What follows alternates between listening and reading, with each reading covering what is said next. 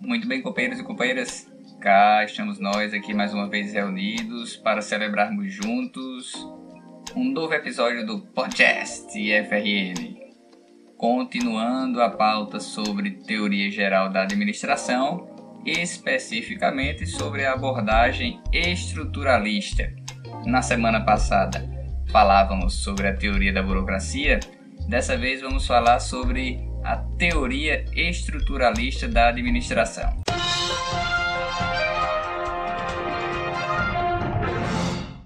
A teoria estruturalista surgiu por volta da década de 1950, a década seguinte às proposições da teoria da burocracia.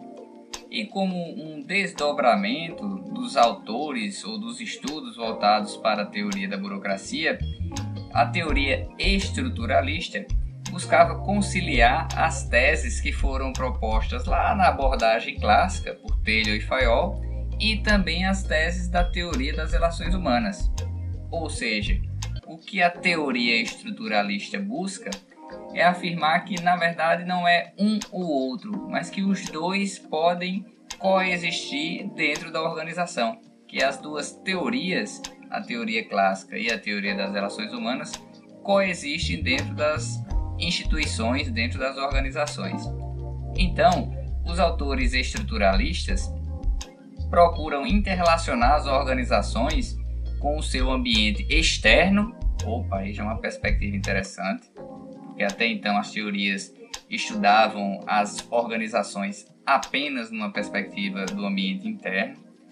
Os estruturalistas então já ultrapassam essas barreiras dos muros organizacionais e levam em conta a relação dessas organizações com uma sociedade maior na qual as empresas e as instituições estão inseridas.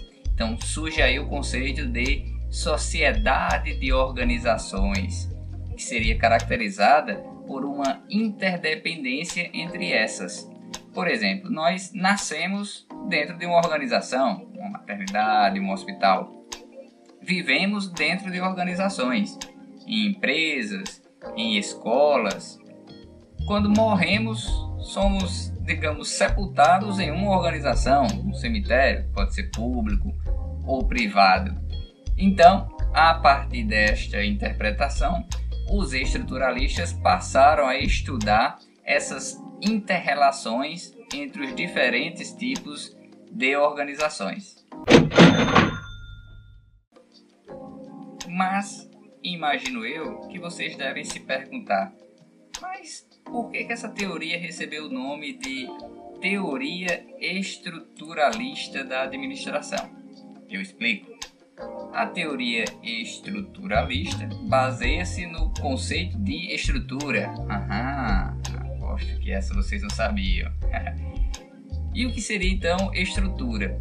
Estrutura seria um todo composto de várias partes que se interrelacionam, de maneira que, para os estruturalistas, o todo é maior do que a soma das partes. E eu tenho uma metáfora que pode representar bem isso.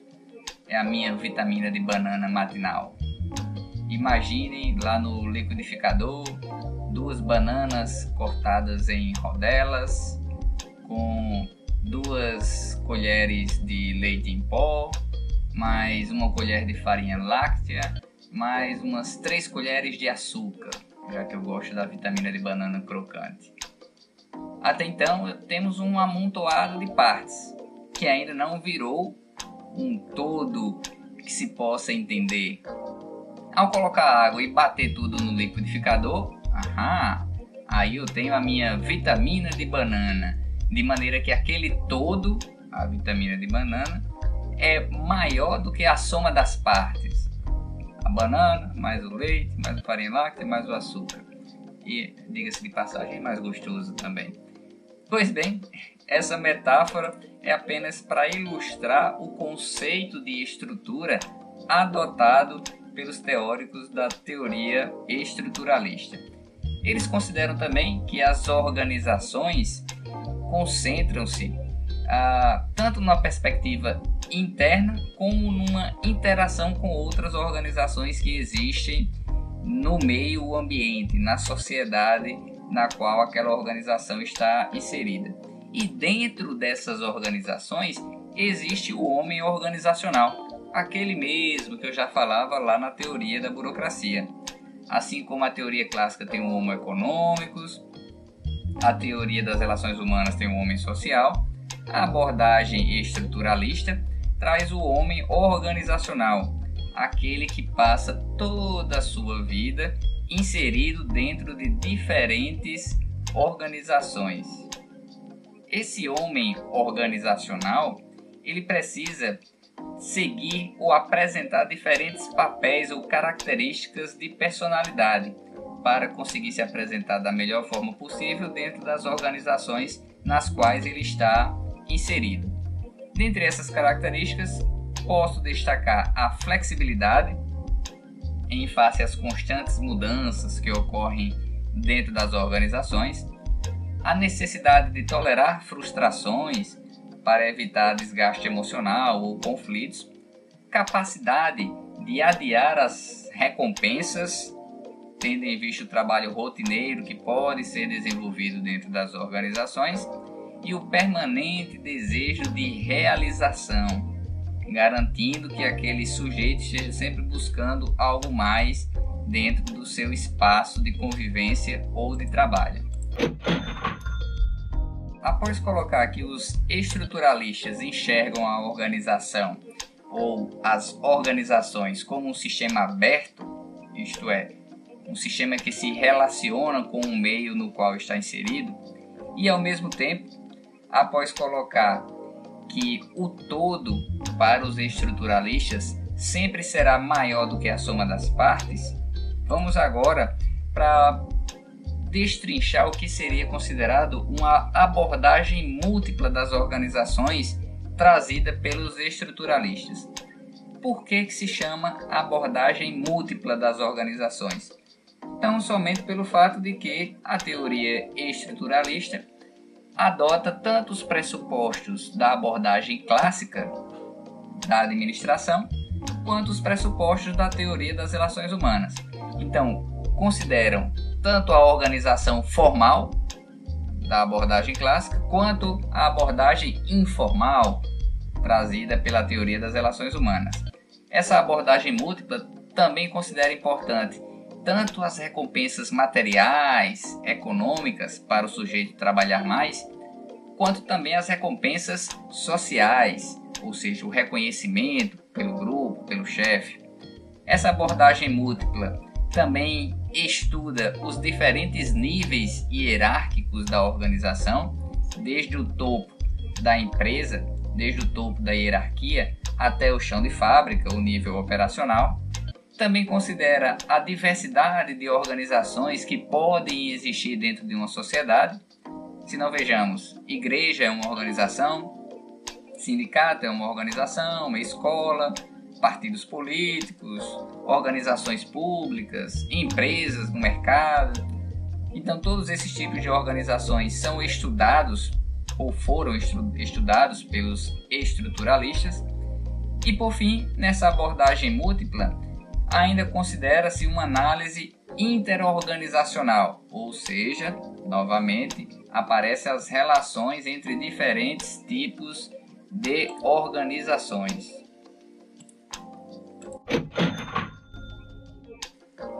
Na análise desses diferentes tipos de organizações, podemos destacar alguns autores estruturalistas. Primeiramente, vamos falar sobre o Etzioni, Amitai Etzioni, que propôs uma tipologia para as organizações que as classificavam de três formas: organizações coercitivas, organizações normativas e organizações utilitárias. Nas organizações coercitivas, como o próprio nome já sugere, prevalecia o poder coercitivo. O sujeito era controlado com base em prêmios ou punições. O ingresso do homem dentro dessas organizações se dava por meio da imposição, da força, da ameaça. O envolvimento dessas pessoas, então, era um envolvimento alienativo, com base apenas no temor. E exemplos desses tipos de organização seriam as prisões ou as penitenciárias. O segundo tipo de organização, colocado por Etzioni, seriam as organizações normativas, que teria como base um controle moral ou ético o ingresso do homem nesse tipo de organização se dava por convicção, por fé, por crença. O seu envolvimento, o envolvimento dos membros, se dava numa perspectiva de numa perspectiva motivacional, de autoexpressão, e os exemplos desses tipos de organização seriam igrejas ou universidades. O terceiro tipo de organização, classificado por Etzioni, seriam as organizações utilitárias, que teriam por base o poder remunerativo, isto é, um controle realizado por incentivos econômicos. O sujeito que ingressava nesse tipo de organização ingressava por interesse, na busca de receber algum tipo de vantagem, isto é, o seu envolvimento com a organização, com os membros, era um envolvimento mais calculista, visando sempre receber algo em troca. Os exemplos desse tipo de organização são as empresas de uma forma geral como as conhecemos. Tipologia a se destacar dentro da teoria estruturalista é a tipologia proposta por Blau e Scott, que tratava especificamente do conceito de beneficiário principal da organização. Então, os autores é, destacaram quatro tipos de beneficiários. O primeiro deles seria os próprios membros da organização. Nesse caso, a organização seria do tipo associação de beneficiários mútuos, como cooperativas e sindicatos ou consórcios. Um segundo tipo de beneficiário principal seriam os proprietários ou acionistas da organização. Nesse caso, seriam as organizações comerciais, o exemplo, aplicado, por exemplo, a sociedades anônimas ou empresas familiares. Um terceiro tipo de beneficiário principal seriam os clientes, e aí destaca-se as organizações de serviços, como hospitais, universidades, entre outros.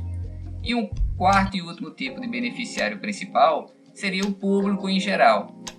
Aqui teríamos as organizações de Estado, como as organizações militares, os, os serviços de segurança pública, militar, correios, entre outros pontos. Diante de tudo que já foi exposto, podemos então afirmar que a teoria estruturalista parte da necessidade de visualizar a organização como uma unidade social complexa na qual interagem diferentes grupos sociais que podem compartilhar alguns dos objetivos da organização, como a viabilidade econômica, mas também podem se opor a outros objetivos organizacionais, como a maneira de distribuir lucros.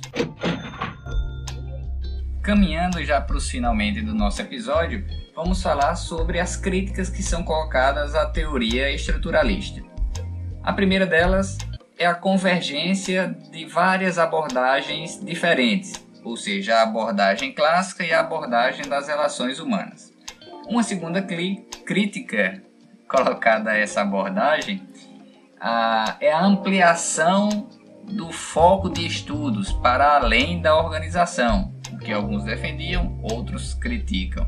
A dupla tendência teórica entre os pressupostos de Taylor e os pressupostos de Altomaio e por fim, algumas críticas que ainda são colocadas às diferentes tipologias que aqui foi apresentada, foram apresentadas, como a tipologia do Etzioni e a tipologia do Blau e do Scott. Mas essas críticas foram colocadas por teorias que sucederam à teoria estruturalista e que nós vamos discutir ou apresentar em um próximo episódio do podcast. Então era isso, companheiros. Vamos ficando por aqui. Vamos finalizando esse episódio com apresentação e trabalhos técnicos de Dalet Keren, roteiro e conteúdo Jácio Pereira. Tchau, tchau. Até a semana que vem.